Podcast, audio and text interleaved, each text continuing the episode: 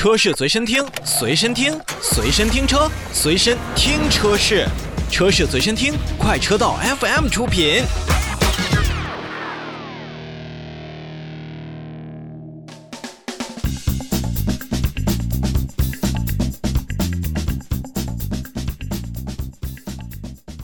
最后，我们再把目光转向到一汽大众以及保时捷，不管是进口还是国产的车型，那么，呃，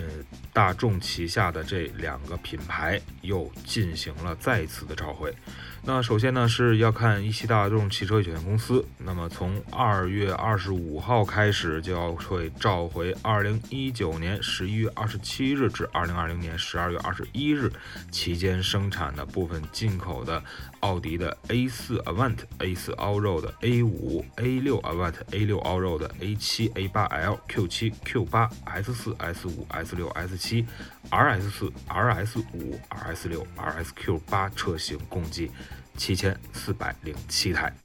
保时捷呢会召回二零二零年九月十六日至二零二零年十月三十一日期间生产的部分二零二一年度款式的卡宴系列车型，共计两千五百七十四辆，那加在一起呢也是不到一万台。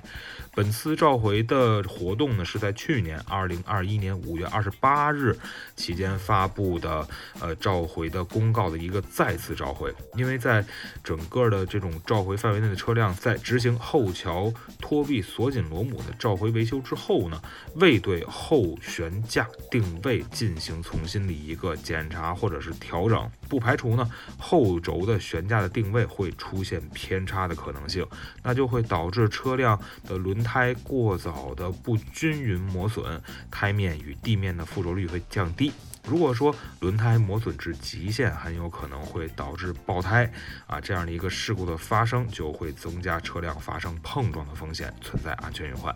所以，一汽大众汽车有限公司以及保时捷中国汽车销售有限公司将为上述不到一万台的车辆呢进行免费检查，并调整后轴的悬架定位。那此外呢，在检查轮胎是否因悬架定位不正确而过早或者说是不均匀的进行了磨损，必要时。予以更换，以消除此部分风险。